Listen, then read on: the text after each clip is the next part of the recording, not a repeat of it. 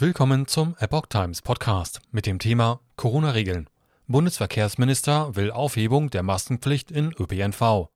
Ein Artikel von Epoch Times vom 12. Mai 2022. Nach der EU-Entscheidung gegen eine Fortführung der generellen Maskenpflicht im Flugverkehr hat Bundesverkehrsminister Volker Wissing, FDP, am Donnerstag eine Lockerung für alle öffentlichen Verkehrsmittel, auch in Deutschland, gefordert.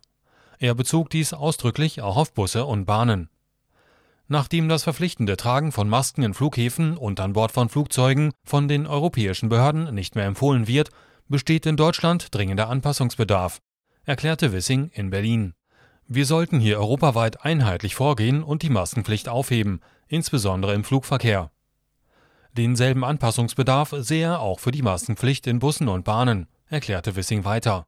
Die Europäische Flugsicherheitsbehörde EASA und die EU-Gesundheitsbehörde ECDC hatten am Mittwoch mitgeteilt, ab Montag solle das Tragen von Masken in Flugzeugen und Flughäfen nicht mehr verpflichtend sein. Es werde aber weiterhin empfohlen, hieß es. Die Entscheidung über die Maskenpflicht bleibt jedoch jeweils Sache der EU-Mitgliedstaaten. Für Deutschland will das Bundesgesundheitsministerium an der Maskenpflicht im Flugverkehr vorerst festhalten. Auch in Bussen und Bahnen gilt dies weiterhin.